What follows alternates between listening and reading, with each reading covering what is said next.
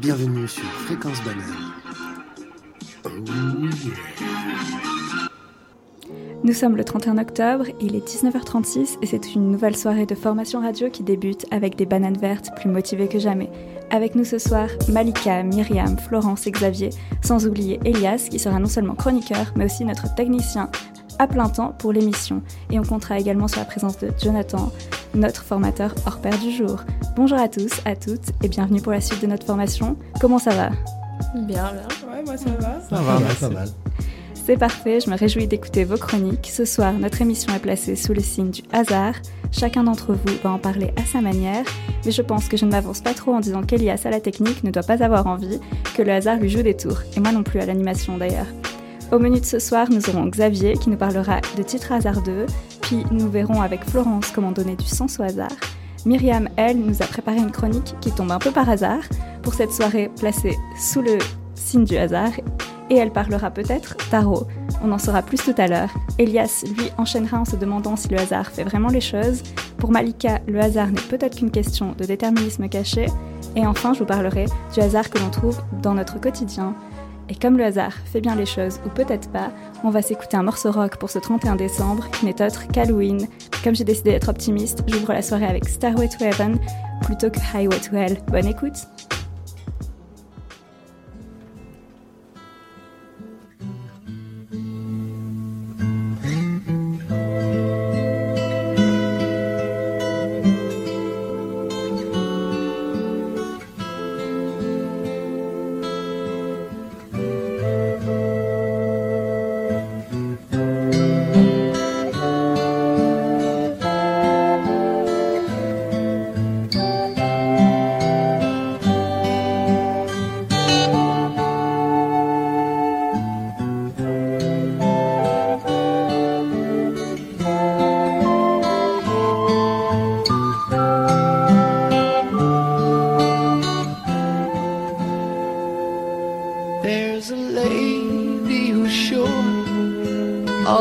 That glitters is gold, and she's buying the stairway to heaven. When she gets there, she knows if the stores are all closed, with a word she can get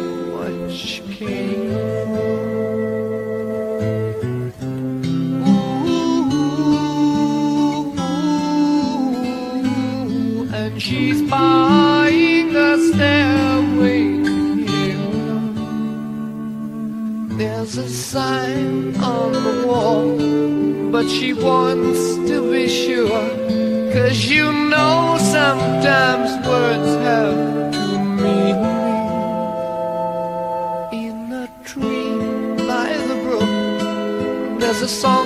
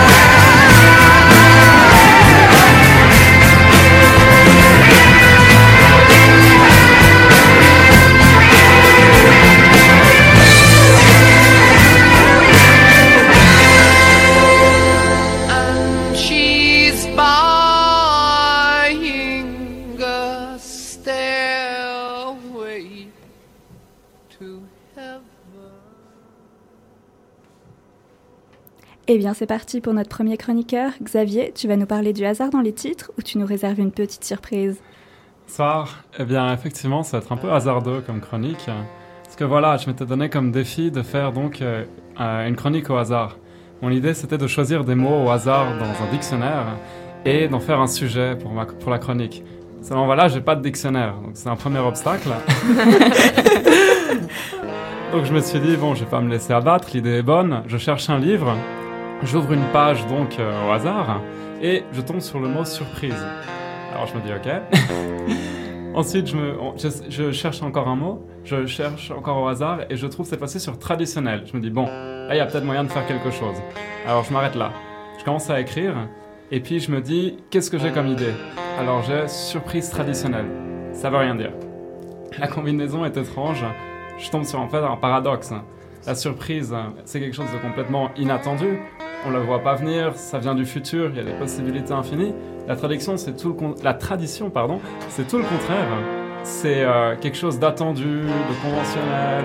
On a l'habitude, c'est une routine, c'est dans le passé. Donc, comment est-ce que je peux euh, confronter les deux sans créer un débat politique? Alors, euh, j'ai réfléchi et je me dis, quand est-ce qu'on a des traditions, peut-être, qui, qui arrivent par surprise?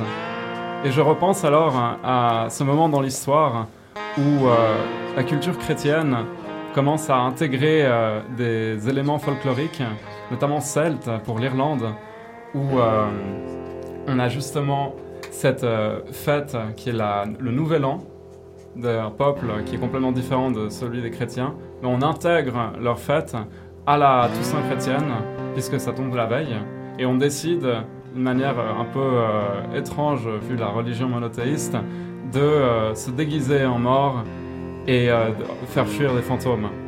On suit des, traditions polythéistes et ça devient un peu un méli-mélo hasardeux.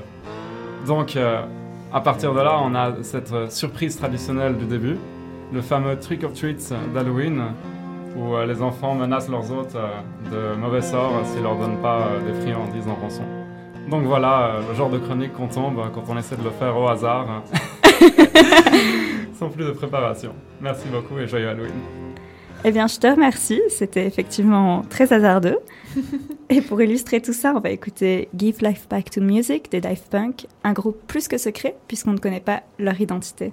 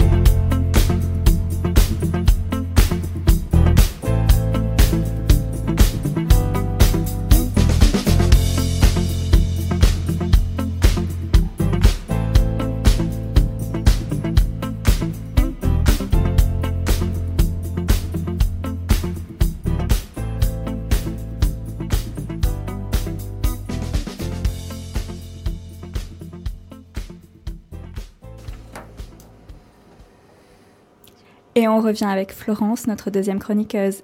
Toi, tu as décidé qu'il fallait donner du sens au hasard. Est-ce bien cela?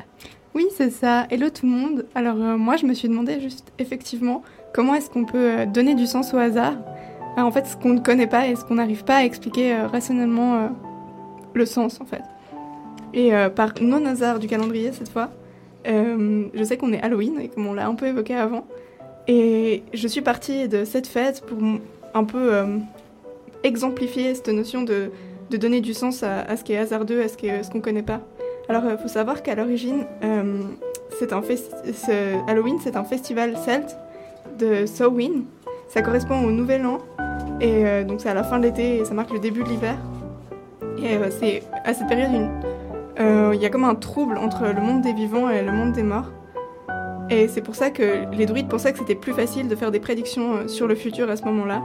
Et c'était euh, super important parce qu'ils étaient tellement dépendants de la nature qu'il fallait vraiment savoir interpréter les signes de cette nature pour pouvoir euh, s'organiser et faire des prédictions pour l'hiver. Et euh, ça fait un peu un parallèle avec les augures romaines où on essaye de faire sens de la nature et des signes prophétiques et donc d'interpréter ce qu'on peut attribuer au hasard en fonction de comment on, regarde la nature. Et un autre, une autre coutume très euh, commune euh, pour Halloween, c'était les sacrifices d'animaux et de récoltes pour s'attirer euh, les bonnes grâces des dieux. Et là encore, on voit qu'il y a une idée de contrôle du hasard, du, futur, ce qu'on ne comprend pas, et de se dire qu'il y a quelqu'un qui règle tout ça, sinon ça ne marche pas. Ça vous permet un peu de, de mettre du sens là-dedans et de se dire qu'on est en contrôle. Et cette notion de sacrifice, justement, elle est, elle est, présente dans beaucoup de cultures et de religions. Et ça, ça nous aide de nous dire qu'en fait, les malheurs, ils n'arrivent pas justement au hasard, mais que c'est la colère des dieux ou du dieu. C'est un peu une vision téléologique qui nous aide à nous donner du sens un peu à la vie. Et enfin, il y a une autre chose euh, qui revenait déjà euh, dès le, dès le monde celte, c'est la peur euh, de la mort et des fantômes. Et en fait, les, les, les gens dans le village, quand c'était Halloween, ils se déguisaient quand ils sortaient de leur maison, parce qu'ils voulaient pas être reconnus par les fantômes qui, qui reviennent à cette période-là de l'année. Et ils disaient que s'ils étaient déguisés, ils pouvaient pas les reconnaître, puis ils pouvaient pas leur faire de mal. Alors on voit encore une fois qu'on a peur de ce qu'on connaît pas et on essaye de, maîtriser, de le maîtriser pour un peu donner du sens et puis euh, de pas se dire qu'on laisse tout ça au hasard. Voilà. Et euh, tout bon pour Halloween. Quelle conclusion Quel titre est la conclusion Merci Florence. Euh, pour illustrer le tout, on va écouter Monster Mash de Bobby Pickett, un titre, un artiste que je découvre avec vous ce soir.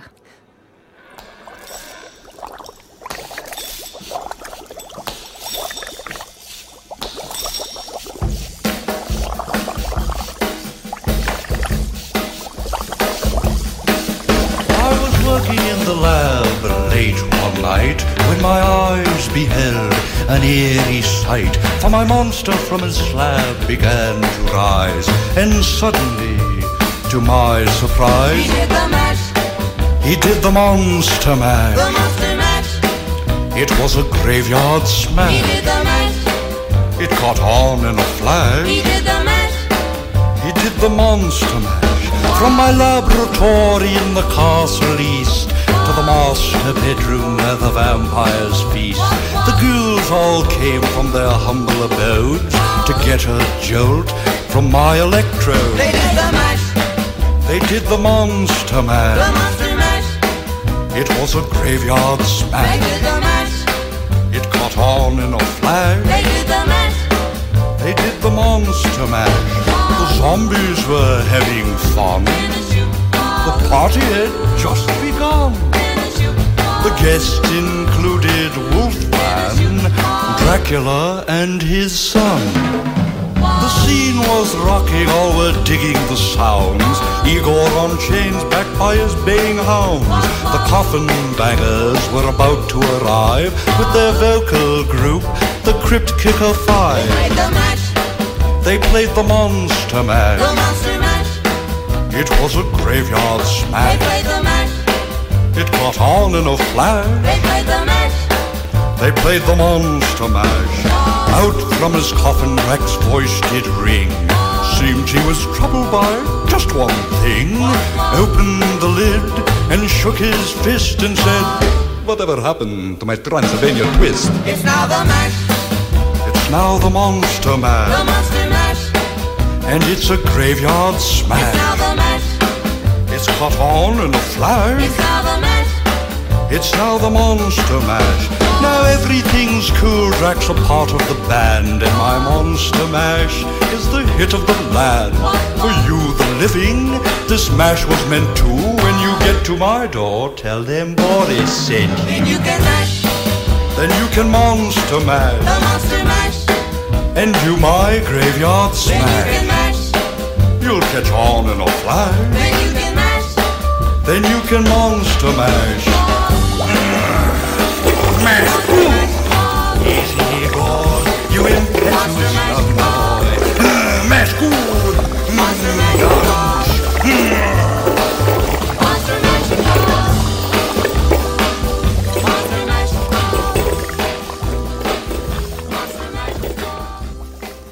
ce soir, notre troisième chroniqueuse va nous parler d'un sujet plus ou moins lié au hasard, à voir ce qu'elle en pense. Myriam, je te laisse dévoiler ton sujet. Alors, euh, ben, déjà, avec mes deux précédents camarades qui ont parlé d'Halloween, on va rester sur quelque chose d'un peu mystique. Quoique. Alors, il y a quelques mois, alors que j'étais avec quelques connaissances dans mon bar favori, on m'a mis un vieux paquet de cartes de tarot entre les mains et on m'a demandé si je saurais les tirer. Évidemment, je n'avais aucune idée de comment cela marchait, mais la demande m'a amusée et j'ai appris sur le tas, avec les restes d'un manuel trouvé dans la boîte. On a donc passé la soirée à tirer les cartes. Désolée à tirer les cartes pour des questions complètement connes. Et suite à ça, plusieurs fois, on m'a remis entre les mains ce jeu de tarot. Finalement, cet été, en vacances à Édimbourg, je me suis décidée à acheter un très joli jeu de tarot, très moderne, et depuis, je le trimballe souvent avec moi en soirée, et ça me vaut toujours un petit succès. Là, vous avez peut-être envie de me dire, oui, bon, Myriam, on s'en fout de ta vie, quel est le lien avec la thématique du hasard? Eh bien, comment ça se fait qu'avec un tirage pourtant censé être aléatoire, cela marche toujours? Il y a 78 cartes dans un jeu de tarot, chacune d'entre elles peut être tirée à l'endroit ou à l'envers, ce qui amène à 156 significations différentes. Et en plus, il est rare de ne tirer qu'une seule carte par tirage. Alors comment se fait-il que l'on tombe forcément exactement sur la configuration de cartes qui est parfaitement adaptée à notre situation? Ça peut pas être le hasard, c'est forcément le destin qui guide ce tirage. Non, non, évidemment que non. Mais effectivement, il est faux de penser en termes de hasard. Car bien que le tirage soit réellement aléatoire, c'est la lecture qui en fait n'a rien de hasardeux. La magie du ta- tarot divinatoire se fait sur majoritairement deux biais qui se complètent et s'entre-renforcent. L'effet Barnum et la prophétie autoréalisatrice. Mais qu'est-ce? Mais qu'est-ce? Euh, vous avez besoin d'être aimé et admiré, et pourtant vous êtes critique avec vous-même. Vous avez certes des points faibles dans votre personnalité, mais vous savez généralement les, euh, les compenser. Vous avez un, un potentiel considérable mais que vous n'avez pas encore utilisé à votre avantage. À l'extérieur, vous êtes discipliné et vous savez vous contrôler, mais à l'intérieur, vous tendez à être préoccupé et pas très sûr de vous-même. Parfois, vous vous demandez sérieusement si vous avez pris la bonne décision ou fait ce qu'il fallait. Vous préférez une certaine dose de changement et de variété et devenez insatisfait si on vous entoure de restrictions et de limitations. Vous vous flattez d'être un esprit indépendant et vous n'acceptez l'opinion d'autrui que dûment démontrée. Vous avez trouvé qu'il était maladroit de se révéler trop facilement aux autres. Par moments, vous êtes très extraverti, bavard et sociable, tandis qu'à d'autres moments, vous êtes introverti, circonspect et réservé. Certaines de vos aspirations tendent à être, à- à- tendent à être assez irréalistes. Si vous trouvez que cela s'applique plutôt bien à vous, c'est normal. Cette description-là nous vient du psychologue Bertram Forer, qui, en 1948, a soumis à ses étudiants un test de personnalité personnalisé. Enfin, ça- ça, c'est ce qu'il leur a prétendu. En réalité, il n'a pas du tout utilisé les résultats des tests qu'il leur a fait passer, mais euh, a remis à chacun la même description construite à partir d'un recueil d'horoscopes. C'est cette description que je viens de vous lire. Et surprenamment, tous ces élèves s'y sont reconnus. Il s'agit de l'effet Barnum, qui désigne un biais cognitif induisant toute personne à accepter une vague description de la personnalité comme s'appliquant spécifiquement à elle-même. Sans surprise, ce biais est constamment utilisé dans le domaine de la voyance puisqu'il permet de convaincre quelqu'un qu'on le connaît incroyablement bien, alors qu'il ne s'agit en réalité que de phrases dans lesquelles n'importe qui va penser se reconnaître. Une prophétie autoréalisatrice, quant à elle, c'est un énoncé qui modifie les comportements de telle sorte que cet énoncé se réalise. Ce qui n'était qu'une possibilité parmi d'autres devient réalité. Il en existe un très grand nombre de prophéties ré- autoréalisatrices et on en croise au quotidien. Certaines ne dépendent que de la personne concernée, d'autres ne dépendent que de son environnement, d'autres impliquent les deux paramètres. On peut citer parmi elles l'effet Pygmalion, qui provoque une amélioration des performances d'un sujet en fonction du degré de croyance en sa réussite venant d'une autorité ou de son environnement. Le simple fait de croire en la réussite de quelqu'un améliore ainsi ses probabilités de succès. On a aussi l'effet golem, qui est un effet Pygmalion négatif. Si les enfants des milieux défavorisés réussissent moins bien qu'à l'école que les enfants de milieux favorisés, la cause pourrait ne pas être uniquement liée aux carences de ces enfants et de leur milieu. En pensant que quelqu'un possède une caractéristique, nous changeons notre propre attitude vis-à-vis de cette personne et l'influençons de telle sorte qu'il va effectivement acquérir cette caractéristique ou l'exprimer de façon plus flagrante. Une autre forme de prophétie autoréalisatrice que vous connaissez tous très très bien, c'est l'effet placebo, et son inverse, l'effet nocebo. En étant persuadé que quelque chose va vous aider à guérir, vous allez effectivement vous porter mieux, alors qu'en réalité cette chose n'est pas censée pouvoir avoir cet effet bénéfique. Je peux encore vous citer la loi de Moore, dont l'un des énoncés prévoit que tous les 18 mois le nombre de transistors double dans les microprocesseurs, exactement, euh, qui est euh, souvent aussi perçue comme une prophétie autoréalisatrice. Bref, des prophéties autoréalisatrices, on en connaît plein et on en croise un paquet au quotidien. Ainsi, si je vous tire les cartes, que je vous raconte tout un blabla sur votre présent et votre personnalité, un truc très crédible et dans lequel vous vous reconnaissez totalement, puis que je vous annonce que ce qui, euh, ce qui va vous arriver dans le futur, vous allez avoir très envie de croire à ma prédiction. Tout ce que j'ai réussi à dire euh, sur vous était tellement vrai, alors ma prédiction ne peut que l'être aussi, non? Sauf qu'en voulant y croire, vous lancez un mécanisme qui peut mener à une prophétie autoréalisatrice. D'autant plus qu'en règle générale, ce sont des prédictions très généralistes. Ainsi, si j'annonce que vous allez prochainement faire une rencontre importante, eh bien pour peu que vous me croyez, vous allez très certainement, effectivement, bientôt faire une rencontre importante. Oui, des rencontres, on en fait tout le temps, tous les jours, et prochainement, c'est pas un délai fixe, c'est logique. Et la notion de rencontre importante dépend de chacun. Mais vu que vous êtes persuadé que cette rencontre importante aura lieu, ces termes flous seront interprétés de la manière qui vous arrange le plus. Quitte à carrément vous encourager à sortir plus qu'habituellement dans l'espoir de faire cette fameuse rencontre. Un bon exemple étant la célèbre, pièce Macbeth de William Shakespeare, qui raconte de manière fantaisiste le règne du roi d'Écosse, Macbeth, qui se déroule aussi sur base d'une prophétie autoréalisatrice. En effet, sans les trois sorcières rencontrées par Macbeth sur son chemin et lui prédisant un avenir de roi, Lady Macbeth n'aurait jamais convaincu son mari de tuer le roi Duncan, alors en visite chez eux pour s'y substituer. Tout ça c'est bien marrant quand il s'agit de prédictions neutres ou positives. Mais il faut savoir que toutes les cartes du tarot ne sont pas positives. Il y en a 156, ça aurait été surprenant. Quand je fais des tirages, la majeure partie du temps, c'est pour des gens qui croient aussi peu que moi. Et souvent, en plus, sur des questions complètement connes. Mais il arrive que des gens me demandent euh, sur des, enfin, me demandent des tirages sur des questions sérieuses. Et pire, il arrive que ce soit des gens qui croient réellement en la voyance.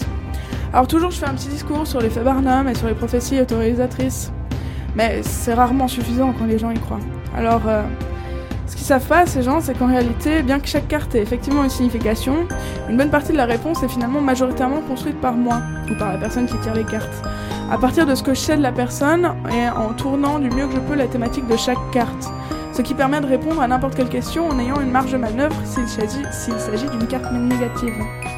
Tout ça pour vous conseiller de toujours vous méfier des belles paroles des charlatans. En effet, ce n'est pas parce qu'il n'y a pas de hasard que l'on peut parler de destin. Et pour vous conseiller de ne pas non plus faire n'importe quoi avec ce genre d'outils, car bien que la voyance n'ait aucune propriété mystique, elle offre tout de même un contrôle sur les personnes qui y croient. Et du coup, bah, je me permets de vous laisser sur un morceau, le morceau Fire in the Jungle du groupe Genevois Colbass, qui sont très très bons. Eh bien, je te remercie, Myriam. C'était très intéressant. On va écouter tout ça.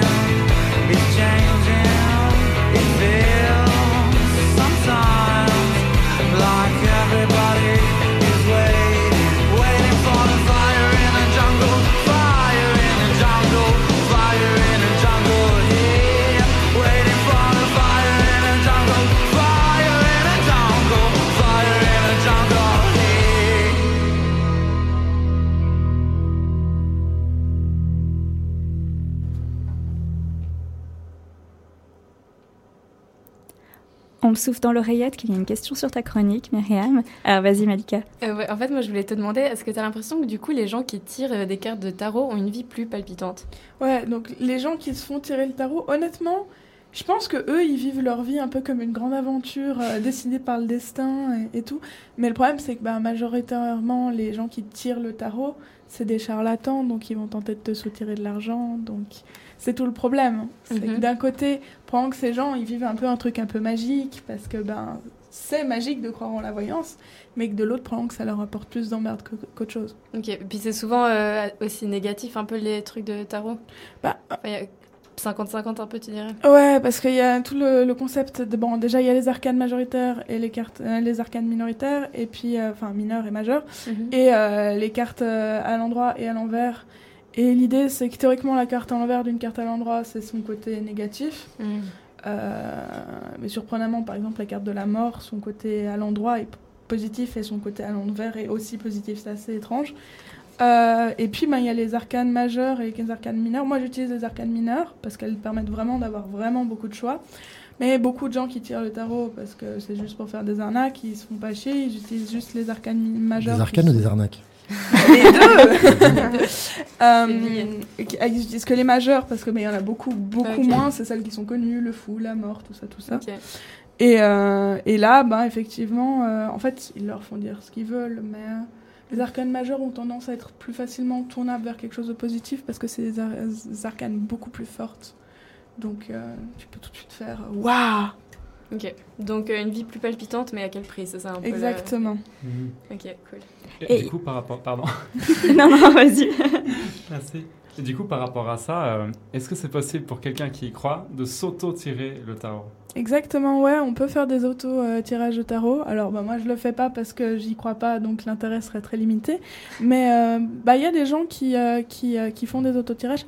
Après, en règle générale, le problème, c'est que les gens qui croient au tarot sont complètement matrixés par, euh, par un arnaqueur. Et du coup, eh ben, ils croient que ce que l'arnaqueur leur dit.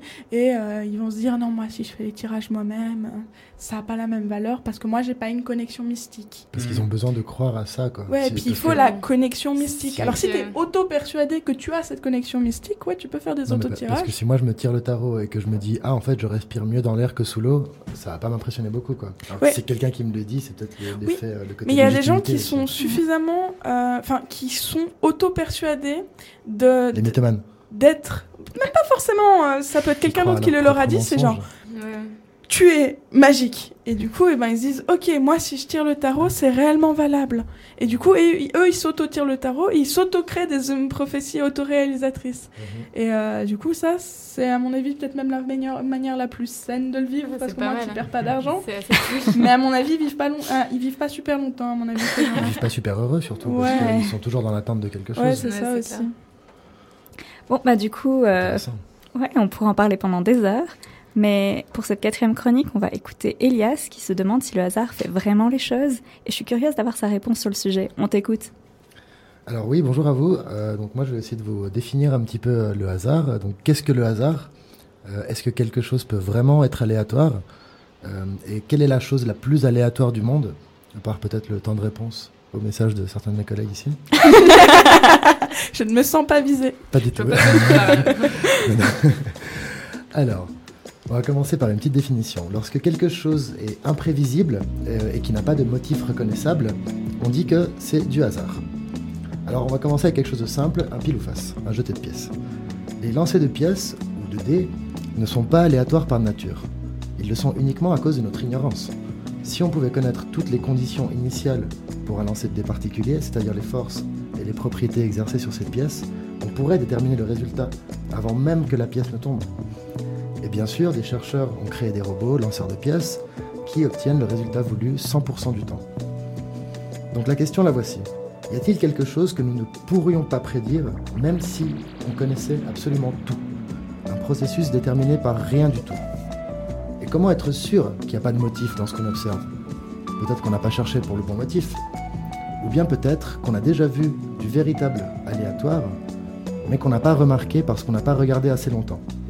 Ce que je veux dire, c'est que de temps en temps, un processus aléatoire peut et va produire des motifs réguliers, un ordre, comme une sorte de camouflage de sa véritable nature. D'ailleurs, tous les jeux de hasard ne sont-ils pas basés sur l'espoir de tomber sur une combinaison précise, un brelan ou une suite sur laquelle on est prêt à parier de l'argent? L'espoir de tomber sur un motif régulier au milieu de cet océan de hasard? C'est difficile de se rendre compte du véritable hasard. Je vais vous donner un exemple. À un moment, iTunes euh, recevait des plaintes de clients parce que quand ils mettaient la playlist aléatoire, quand ils appuyaient sur le bouton shuffle, certains morceaux revenaient deux, trois ou quatre fois de suite. Comme parfois, quand on jette un dé, on tire 3, 6 de suite. C'est ça aussi le hasard. Sauf que c'était trop aléatoire pour, euh, pour les clients d'iTunes et donc ils ont dû modifier leur algorithme pour prévenir cet effet. Donc ils ont dû rendre leur programme moins aléatoire pour qu'il semble plus aléatoire. Donc plus de hasard, enfin moins de hasard Moins pour de plus hasard, de hasard à moins nos de yeux. hasard pour qu'il semble plus aléatoire, exactement. De même, on a tendance à dire que certaines choses qui nous arrivent sont dues au hasard, alors qu'au fond, elles sont tout à fait explicables. Comme par exemple ce pote que tu as croisé trop au bol en soirée, alors qu'en fait vous habitez au même endroit, vous aimez la même musique, et vous buvez le même gin baguette bas de gamme. Plutôt prévisible en fait. Donc cet usage euh, non statistique du mot aléatoire euh, ennuie quelques puristes, mais peut-être qu'il est dû en fait tout simplement à la quantité d'informations impressionnantes qu'on a de nos jours. C'est peut-être juste plus simple en fait de se dire que c'est du hasard, presque comme un soulagement de pouvoir passer à autre chose et d'emmagasiner de nouvelles infos. Donc même si un lancer de dés ou de pièces est plutôt imprévisible, au fur et à mesure du temps, les résultats montrent certains biais, des biais qui les rendent un peu plus prévisibles et un peu moins aléatoires. Par exemple, des recherches ont montré que la pièce de 5 centimes des euh, aux États-Unis, donc le nickel, a plus de chances que n'importe quelle autre pièce de retomber sur la tranche, c'est-à-dire une fois sur 6000. C'est déjà beaucoup plus que toutes les autres. Ou alors, si on regarde l'impartialité d'un lancer, pour des raisons euh, statistiques et physiques euh, que je ne décrirai pas ici, parce que On n'est pas spécialiste. on pourrait, on pourrait. Euh, quand vous faites un jeté de pièces classique, donc avec le, pouce comme ça, si vous choisissez le côté qui pointe vers le haut avant le lancer, vous n'avez pas 50% de chance de gagner, en fait vous avez 51%, 51% de chance de gagner. Donc sur la longueur, ça fait quand même la diff. Après, si vous la rattrapez pas dans la main et que vous la laissez tomber, la pièce, qu'elle roule par terre, il y a encore plus de biais qui vont s'appliquer. Euh, le poids, la forme des bords, euh, l'usure. Par exemple, on, sait, on a montré qu'une pièce de 1 euro va tomber plus souvent du côté face, alors qu'une pièce de 1 penny va tomber plus souvent du côté pile. Alors avec tout ça, est-ce qu'on peut dire que le véritable hasard existe? Certains systèmes, comme euh, des sites internet ou des boîtes de cryptage de données, utilisent le bruit atmosphérique ou même des lampes à lave pour générer des chiffres aléatoires. Vous savez, ces lampes à lave, c'est les lampes avec de la cire dedans, avec un liquide qui est légèrement moins dense que la cire. En bas, il y a une incandescence, donc ça chauffe la cire, elle euh, perd en densité, elle monte. Quand elle va en haut, elle refroidit, elle redescend, et donc ça fait cette espèce de pattern très très... euh, c'est joli. Et c'est extrêmement difficile à prédire, mais techniquement, c'est toujours déterministe. C'est-à-dire que si on connaissait toutes les conditions initiales, on pourrait prédire le résultat.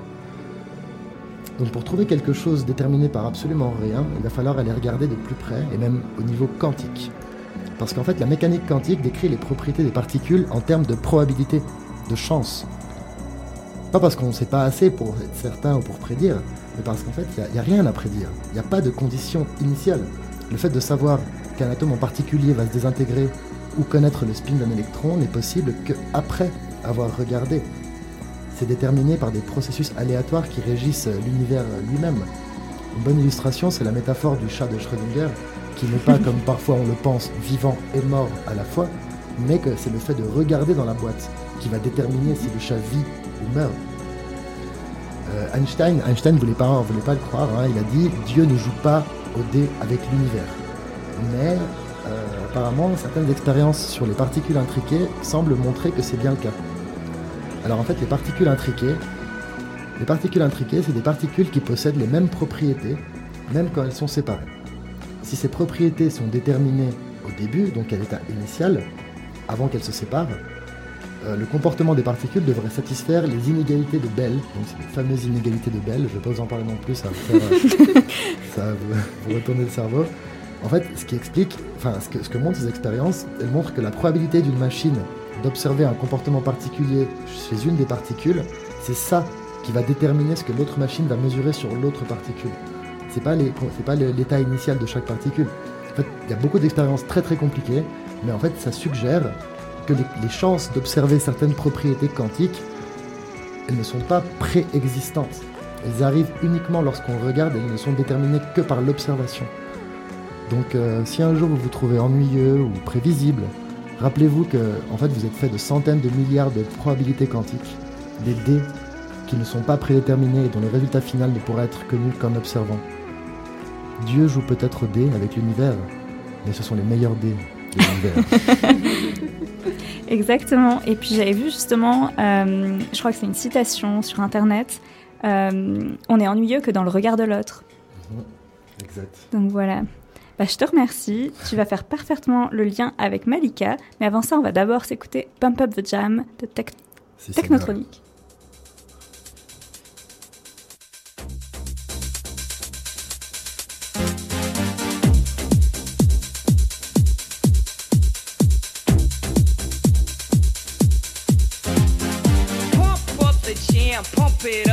Your feet are stumping. And the jam is pumping. Look ahead, the crowd is jumping. Pump it up a little more, get the party going on the dance floor. See, cause that's where the party's at, and you find out if you do that.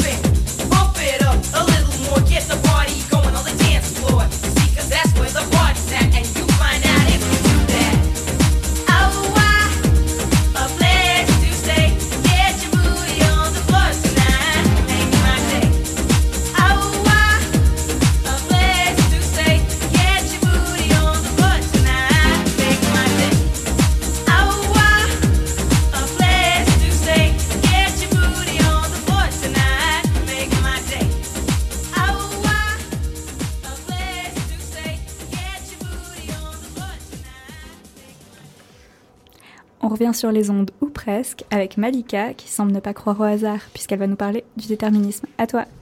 Oui, bah alors comme tu l'as bien expliqué, je pense, euh, on peut clairement questionner le hasard. Et donc ceux qui le questionnent, c'est les déterministes.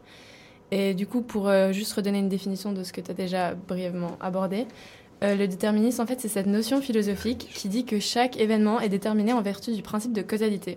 Donc ça voudrait dire que tout ce qui se passe est dû à un enchaînement de causes bien particulières et que rien n'est dû au hasard. Euh, on pourrait expliquer ce concept grâce à la théorie du démon de Laplace. Donc c'est Laplace qui a supposé qu'un génie qui connaîtrait exactement la position et les mouvements de tous les objets de l'univers, en fait, il aurait accès à la connaissance du passé et du futur. Donc, c'est-à-dire, il saurait absolument tout ce qui, ce qui se passe et ce qui va se passer et ce qui s'est passé et tout. Du coup, ça veut dire que le hasard n'existe absolument pas, d'après les déterministes. Donc, euh, en soi, c'est pas forcément un mal. Enfin, voilà, c'est pas si grave, mais je pense que ça commence à vraiment déranger quand euh, on se rend compte en fait que ça impliquerait la perte euh, du libre arbitre.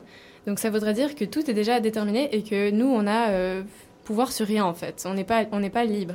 Et c'est Spinoza qui expliquait, qui parlait de ça. Et en fait, il disait que les hommes, se croient libres car ils sont conscients de leurs désirs et ignorant des causes qui les déterminent. Donc, euh, je ne sais pas si vous comprenez euh, cette citation, mais en gros, on croit qu'on est libre parce que, euh, en fait, on se rend pas compte de pourquoi on désire quelque chose. Donc, c'est-à-dire si moi maintenant, je sais pas, j'ai un désir particulier, je me dis ah oui, c'est mon désir, je suis libre. Alors qu'en fait, pas du tout. Enfin, avec toutes les causes, enfin tout ce qui se passe dans ma vie en ce moment, toutes les causes qu'il y a, en fait, j'aurais pas pu vouloir autre chose que ce que je veux. Donc en fait, j'ai absolument aucun pouvoir de décision. Euh, on pourrait donner un exemple de cette théorie. En fait, on peut s'imaginer dans une chambre en feu, par exemple, et on aimerait en sortir parce qu'il y a un feu. Et euh, Logique. on a- en fait, on a deux portes et on, on va choisir une des deux. On se dit bon voilà, je vais sortir par la porte de droite. Mais en fait, ce que je savais pas tout ce temps, c'est que la porte de gauche, elle était condamnée. Donc j'aurais jamais pu sortir par la porte de gauche. Alors que moi, à ce moment-là, j'étais sûre d'être libre en fait, et c'était pas le cas. Et du coup, c'est ça euh, que nous explique Spinoza. Et euh, ça, pour l'instant, c'est qu'une théorie philosophique, mais on va un peu regarder du côté de la neuroscience. Qu'est-ce qu'on a dit là-dessus? Donc, euh, Libet a fait une expérience super intéressante. En fait, il a placé des gens, une personne devant un écran avec un capteur sur le doigt. Et en fait, cette personne pouvait bouger son doigt quand elle voulait. Le seul truc, il fallait qu'elle se souvienne du chiffre qu'elle voyait à l'écran le moment où elle voulait bouger son doigt. Donc ça, ça permettait de savoir en fait à quel moment on s'est dit ah je vais bouger mon doigt et à quel moment je l'ai bougé. Et du coup, ils se sont rendus compte qu'entre le moment de décision et le moment du mouvement, il y avait 200 millisecondes. Donc jusque là, tout va bien. Jusqu'au moment où il a analysé ce qui se passait dans le cerveau à ce moment-là. Et en fait, 400 millisecondes avant de décider de bouger son doigt, notre cerveau, il a déjà commencé le processus. Donc ça veut dire que moi je pense euh, que maintenant je décide de bouger mon doigt, bah, alors qu'en fait mon cerveau il savait déjà qu'il voulait le bouger depuis 400 millisecondes. Donc euh, c'est assez dérangeant comme expérience quand même parce que ça voudrait dire qu'en fait on n'a pas de libre arbitre, enfin tout ce qu'on fait c'est déjà déterminé. Après ça a été quand même euh, vachement critiqué cette histoire parce qu'au final c'est voilà, c'est un mouvement. Et ce que ça veut dire, c'est qu'il y a une partie d'inconscient dans un mouvement, comme quand on conduit notre voiture ou qu'on est en vélo. On prémédite pas tous les mouvements qu'on fait, pourtant euh, c'est quand même notre décision de les faire. Mais ça reste, intéressant, je trouve, comme expérience. Et au final, qu'est-ce que ça aurait comme conséquence euh, qu'on n'ait pas de libre arbitre Ben, Ça aurait la conséquence que la société, ça deviendrait un espèce d'énorme chaos. Parce que toute notre société, elle est construite sur l'idée qu'on est libre de faire ce qu'on veut. C'est-à-dire que si on fait un crime, ben, on le fait parce que voilà, on savait quoi on s'impliquait, on a décidé de le faire. Alors que si on n'a pas de libre arbitre, ben, on pourrait dire non, en fait, toutes les causes, tout, tout ce qui s'est passé avant, ça a fait que j'étais obligée de le faire et dans tous les cas, j'allais le faire. Donc voilà, ça sert à rien de m'arrêter vu que j'avais pas d'autre choix. Et euh, du coup, on peut se demander est-ce que les gens ont commencé à faire n'importe quoi si, euh, euh, on prouve la théorie du déterminisme? Et en fait, euh, des études ont été faites sur des gens qui ne croient pas au libre arbitre et ils ont plus tendance à tricher dans les jeux de hasard. Donc peut-être qu'on commencera à faire n'importe quoi. Donc peut-être ce qui est important au final, c'est de, penser que le libre arbitre existe. Après, s'il existe ou pas, on sait pas, mais voilà, au moins on y pense.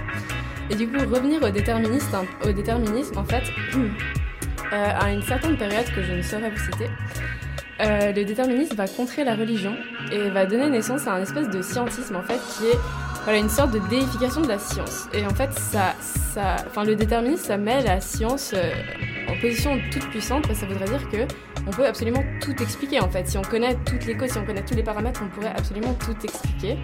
Mais le déterminisme ça a été un peu démonté justement par, ben, comme tu disais, toutes les découvertes sur la, science, la physique quantique. On s'est rendu compte que les nanoparticules, elles se comportaient pas du tout euh, comme prévu, c'était impossible à les prédire. Et il y a aussi toutes ces théories du chaos. Donc c'est-à-dire que, ben, comme tu disais, des fois on connaît tout et pourtant ça se passe pas comme prévu.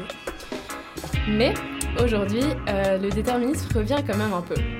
Euh, parce que on se rend compte qu'en fait toutes ces théories du chaos, elles pourraient être explicables par l'effet papillon. Donc qui est cette idée que des fois les causes diffèrent mais un tout tout tout petit peu, donc on s'en rend pas du tout compte. Et pourtant l'effet observé après est énorme. Donc euh, il y a ça, c'est une chose. Et après, on commence aussi à parler de destin génétique avec toutes les avancées qu'on fait en génétique. Et voilà, ce qu'on voit, c'est qu'il y a peut-être des gènes qui seront impliqués dans des comportements, comme par exemple, euh, bon, je vulgarise, hein, mais un gène du suicide ou un gène de la délinquance, etc. Ou alors peut-être des composantes neurobiologiques qui détermineraient nos comportements en fonction de notre genre, par exemple. Enfin, comme cette histoire d'instinct maternel, est-ce que, voilà, est-ce que ça dicte en fait notre manière de nous comporter? Est-ce qu'on a un rôle dessus? Donc, euh, c'est un peu les théories qu'on a aujourd'hui. Et euh, du coup, au final, je pense que euh, ces, idées, en fait, ça nous dérange un peu parce qu'on aime à penser qu'on est libre de nos choix. Et je pense aussi qu'on est beaucoup à aimer l'idée du hasard parce que ça laisse sous-entendre que tout est possible, que tout est variable. Euh, mais moi, je trouve que c'est intéressant de penser de manière déterministe. Et en fait, personnellement, je trouve ça même rassurant. Je sais pas ce que vous, vous pensez, mais moi, je trouve ça génial d'un côté de se dire que, bah voilà, on peut pas faire d'erreur vu que dans tous les cas, euh, c'était écrit. Et je vais conclure avec une petite phrase de Stephen Hawking qui disait J'ai remarqué que même les gens qui affirment que tout est prédestiné et que nous ne pouvons rien y changer regardent avant de traverser la rue. Merci. Mais c'est dingue parce que j'ai vu euh, exactement le contraire au sujet des gènes, qu'en fait euh, la génétique ne dictait que 20% de ce qui nous arrivait et que c'était plus euh, l'environnement et les styles de vie qui influaient sur notre état de santé et comme quoi. L'environnement peut activer certains gènes qui Ok. sont présents. et leur activation dépend de ton milieu et par exemple Et de ton style de vie. et ton style de vie. exactement. Ok. Mais du coup, peut-être que c'est encore pire parce que ça voudrait dire que, ben voilà, toi, vivant où tu vis, euh, dans les conditions dans lesquelles tu vis, ben, tu pouvais pas avoir de comportement différent en fait. Mais par exemple, pour le gène, à l'époque c'était le gène de la violence, je crois qu'ils avaient Ouais, isolé. ça, en gros, ce qu'ils disent, ce c'est que quelqu'un qui est né dans un, dans un milieu favorisé, il va peut-être l'avoir aussi, mais, mais il son environnement, va, va- euh. voilà, son environnement va, va pas lui donner une raison de s'exprimer. Voilà, du coup, c'est encore plus euh, triste euh, parce que. C'est encore plus déterministe, c'est encore plus déterministe, ouais. Donc, euh, voilà. Est-ce que tu as entendu la différence entre le, le- le- le libre arbitre et le sens de l'agentivité? Parce que moi Alors, j'avais un, prof qui nous avait parlé de ça justement. lanterne. Alors quand, quand nous on pense parler de libre arbitre, justement Ouais. d'avoir le choix dans- de prendre, de prendre les, les- les informations qu'on veut pour avoir pour produire un comportement, en fait c'est ce sens de l'agentivité, c'est-à-dire qu'on est un agent de son propre comportement, Mhm. de sa propre action et qu'on en subira les conséquences. Et c'est de ça en fait qu'on serait libre, malgré le fait que tout est déterminé par des principes physiques et tout ça. Le sens que toi-même tu, tu es un agent social et que tu agis, c'est dans, ce- dans- dans le comportement qu'on retrouverait cette liberté-là et qui nous empêcherait en fait de nous dire que de pas regarder en traversant la route par exemple. Ouais. Et mais du coup, vous en pensez quoi, vous? Qu'est-ce que, enfin, ça vous rassure ou ça vous fait peur? Parce que j'ai demandé un peu autour de moi, et j'ai l'impression que ça fait peur à la plupart des gens, alors que. Moi je sais que si on a trop de choix, on est malheureux. quand, on a, quand on a trop le choix, on, est- on- on a l'impression qu'on aurait pu choisir quelque chose d'autre. Ouais. Dans le déterminisme, c'est peut-être poser certaines, certains cadres, un certain cadre pour tout le monde duquel on ne peut pas s'échapper, mais au moins on, est, on sait dans quoi on, on gravite. Moi, je trouve ça- Le déterminisme ne dit pas forcément euh, pas de surprise. Enfin, justement, avec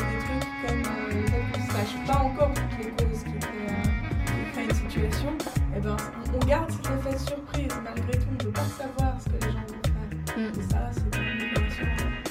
Mais moi, je trouve ça d'autant plus effrayant, justement, euh, le déterminisme. Je préfère me dire qu'en fait, euh, il y a de l'aléatoire. Et c'est ce dont je vais vous parler tout à l'heure. Et Xavier, t'en penses quoi? Non, bah pareil. C'est pour euh, l'aléatoire. C'est un peu des statistiques finalement. Qu'est-ce qui, est- qu'est-ce qui est probable de se passer? Je pense qu'on peut les calculer euh, si on prend tous les facteurs possibles, mais ça c'est virtuel en réalité. Ça Le problème, c'est qu'on a l'impression qu'on le fait. Ouais. On a l'impression qu'on prend des choses, on prend des décisions parce qu'on a tout pesé, qu'on Mm. est, on est droit dans ses bottes. Alors qu'en fait, une musique triste, c'est bon, on vrille. Ouais, c'est vrai. Ben, D'ailleurs, on va s'écouter Hold Up de Beyoncé. Sur une autre note, ouais.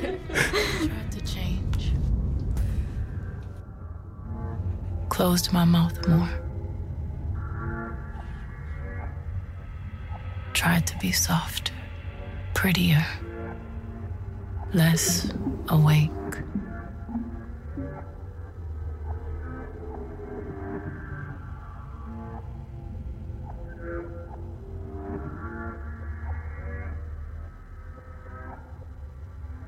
Fasted for 60 days. Wore white. Abstained from mirrors. Abstained from sex. Slowly did not speak another word.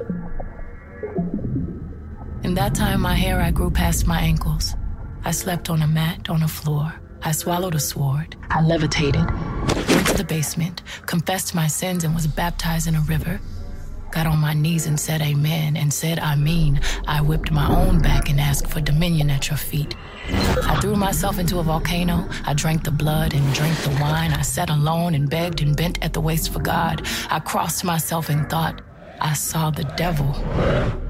I grew thick in skin on my feet. I bathed in bleach and plugged my menses with pages from the holy book, but still inside me, coiled deep, was the need to know. Are you cheating on me? Are you cheating on me?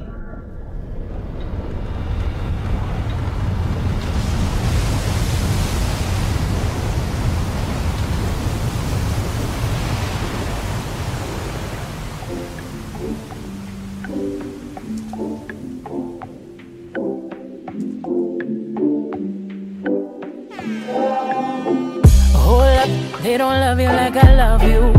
Down, they don't love you like I love you. Back up, they don't love you like I love you. Step down, they don't love you like I love you.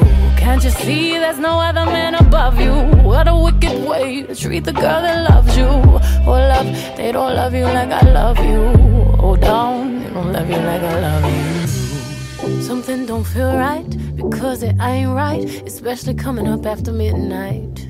I smell your secrets, and I'm not too perfect to ever feel this worthless. How did it come down to this? Scrolling through your call list. I don't wanna lose my pride, but I'ma fuck me up a bitch. Know that I kept it sexy, and know I kept it fun. There's something that I'm missing, maybe my head for one. What's worst, looking jealous or crazy? Jealous or crazy? Or like being walked all over lately, walked all over lately. I'd rather be crazy. Hold up, they don't love you like I love you. Slow down, they don't love you like I love you. Back up, they don't love you like I love you. Step down, they don't love you like I love you. Can't you see there's no other man above you? What a wicked way to treat the girl that loves you. Hold up, they don't love you like I love you. Slow down, they don't love you like I love. Let's imagine for a moment that you never made a name for yourself, a master wealth. They had you labeled as a king. Never made it out the cage, still out there moving in them streets. Never had the baddest woman in the game up in your sheets. Would they be down to ride now? They used to hide from you, lie to you. But y'all know we were made for each other, so I find you and hold you down. Missing, say, hold up, they don't love you like I love you. Slow down, they don't love you like I love you. Back up, they don't love you like I love you. Step down, they don't love you like I love you. Can't you see there's no other man above you? What a wicked way to treat the girl that loves you. Hold up, they don't love you like I love you. Slow down,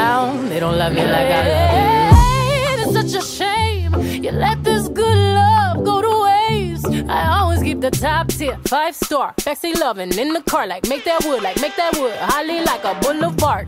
What's worse, looking jealous or crazy, jealous and crazy. Or like being walked all over lately, walked all over lately. I'd rather be crazy. Hold up, they don't love you like I love you. Slow down, they don't love you like I love you. Back up, they don't love you like I love you. Step down, they don't love you like I love you. Can't you see there's no other man above you? What a wicked way to treat the girl that loves you. Oh, up, they don't love you like I love you. Oh, Hold down, they don't love you like I love you. I hop up up my bed and get my swag on. I look in the mirror, say what's up. What's up, what's up, what's up? I hop up up my bed and get my swag on. I look in the mirror, say what's up. What's up, what's up, what's up?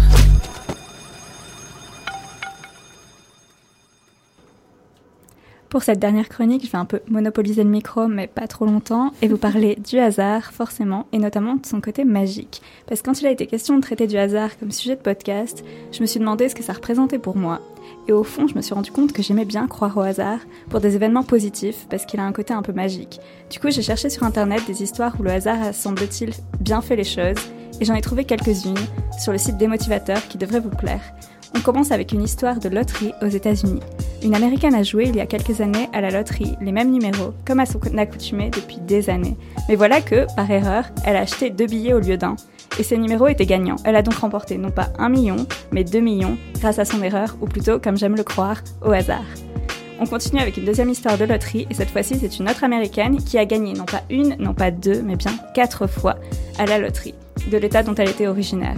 Elle a d'abord gagné l'équivalent de 4,8 millions, puis 2 millions, suivi de 3 millions, et enfin 8,9 millions. À ce stade-là, ce n'est plus seulement du hasard.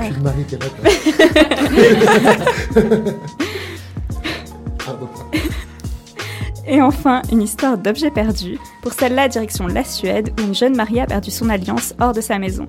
Elle l'a en fait retrouvée bien des années plus tard, autour des fans d'une des carottes de son potager. Comme quoi, le hasard fait parfois bien les choses.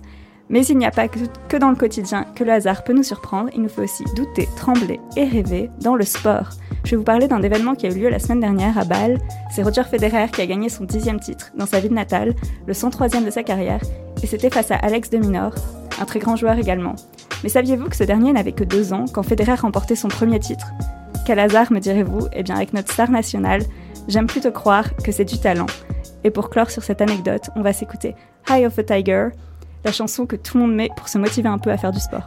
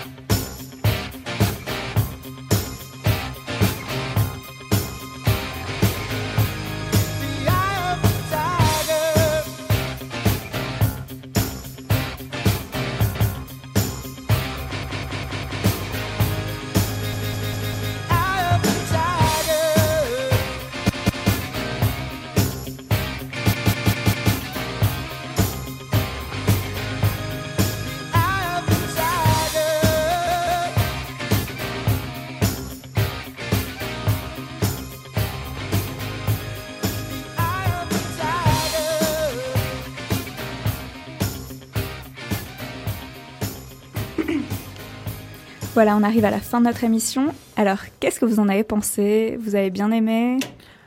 Je trouve ça fou qu'on ait réussi avec un sujet aussi bah, restrict- restri- restrictif, restrictant, euh, à ne pas du tout piétiner les uns sur les autres dans les sujets. euh, alors qu'on en a quand même deux qui ont mentionné le déterminisme, beaucoup qui ont parlé d'Halloween ou de trucs un peu mystiques, et on a réussi à jamais se répéter, et je trouve ça vraiment très très cool.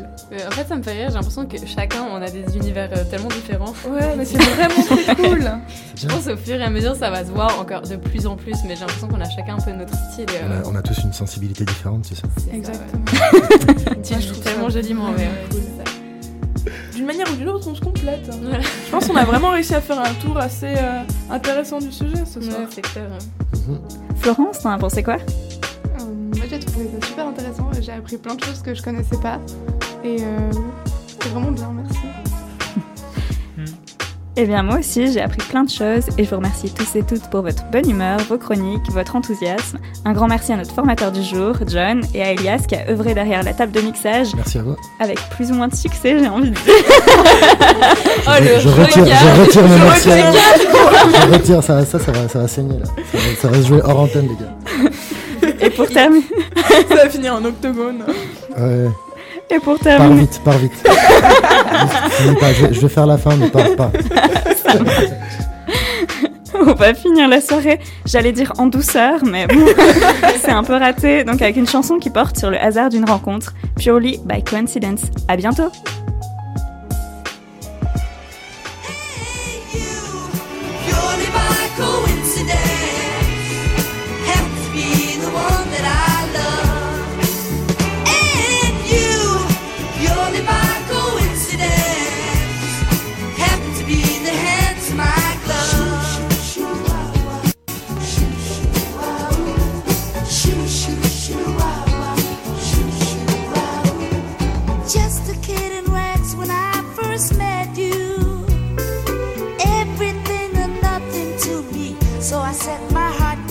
You closer than the arms are wrapped around